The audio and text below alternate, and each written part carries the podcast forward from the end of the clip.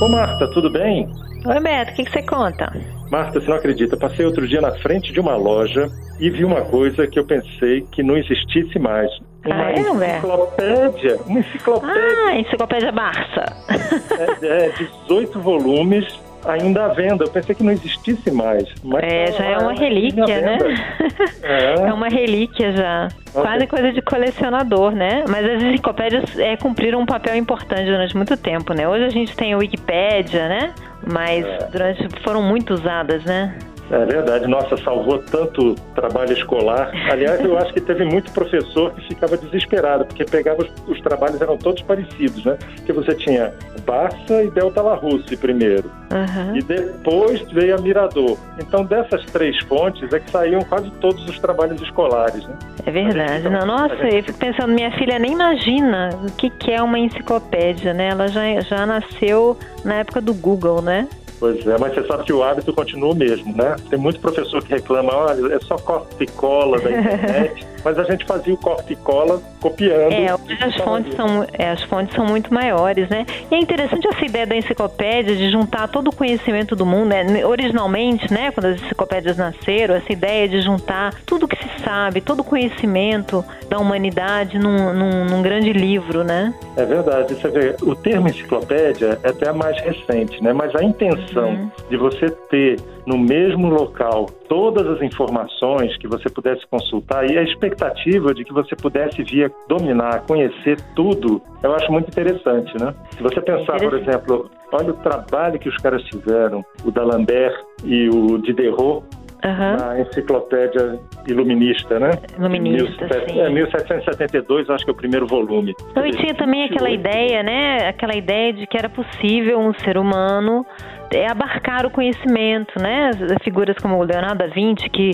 ele ia da arte à física, né? É, é, aquele conhecimento global, né? Que hoje é impossível porque a gente já está num alto nível de especialização, né? Mas essa ideia do conhecimento unificado, né? Não, e de reunir as pessoas em torno desse projeto, que eu acho interessante nessa enciclopédia do, do Diderot e do D'Alembert, Aham. eles chegaram a ter quase 72 mil artigos. E tinha Aham. Rousseau, você tinha Voltaire, tinha Montesquieu, gente de primeira Era um grande projeto, né? Foi um, foi um grande projeto da humanidade, né? Mas ah, é, eu ouvi dizer que o Google tinha um, o Google tinha um, um projeto de hum, digitalizar tudo que já foi escrito. Não tem uma coisa assim, Humberto? Eu acho que. Que seria uma enciclopédia digital, vamos dizer assim.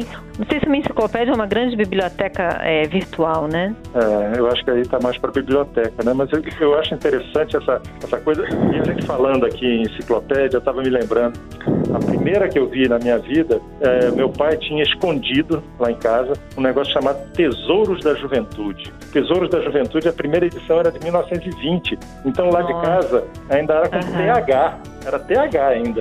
O Outra Tesouro era com grafia, TH. né?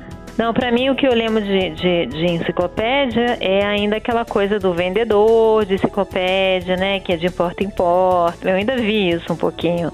É, ou na escola, né? Que tinha um dia que ela para comprar a enciclopédia, né? E, e dependendo da enciclopédia, era um investimento assim altíssimo. Era como se a família se reunisse e dissesse assim: vou te dar condição de estudar. E aí comprava aquela enciclopédia, a prestação assim a perder de vista, né? Tinha que ter enciclopédia, tinha que ter o dicionário também, né? Hoje em dia também é poucas pessoas têm dicionário, né? A gente tem o, a gente joga no Google, né? É, as coisas mudaram, né, Humberto? Mas assim, É. a enciclopédia para quem usou, quem usou nem que seja um pouquinho, tem um lugarzinho na memória, né? É verdade. E, e tem uma coisa interessante que essas enciclopédias ainda você tinha aquela sensação de que o, o conhecimento não ia mudar, né? Porque Uhum. às vezes ficava décadas dentro de casa e você ainda consultava, né? Não, e na verdade, se você pensar, é tão, é tão insuficiente porque a enciclopédia é uma visão só, é uma versão só.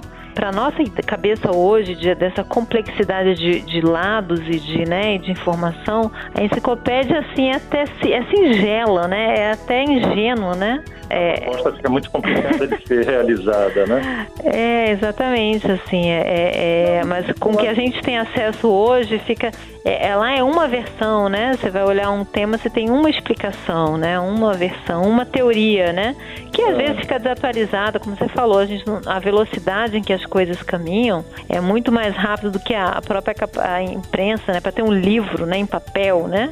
O é, mundo mudou demais, né? Não, e eles reconheciam até as próprias limitações, né? As enciclopédias tinham os tais livros do ano. Esse livro do ah. ano era para reconhecer que a enciclopédia ia ficando defasada. Você imagina, uhum. quando você não tinha um meio eletrônico, isso tinha que ser registrado no papel.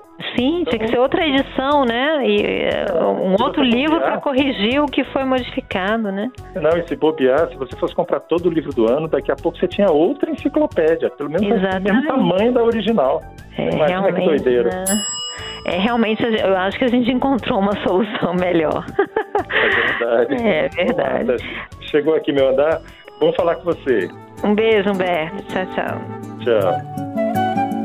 Você ouviu Conversa de Elevador com Humberto Martins e a psicóloga Marta Vieira.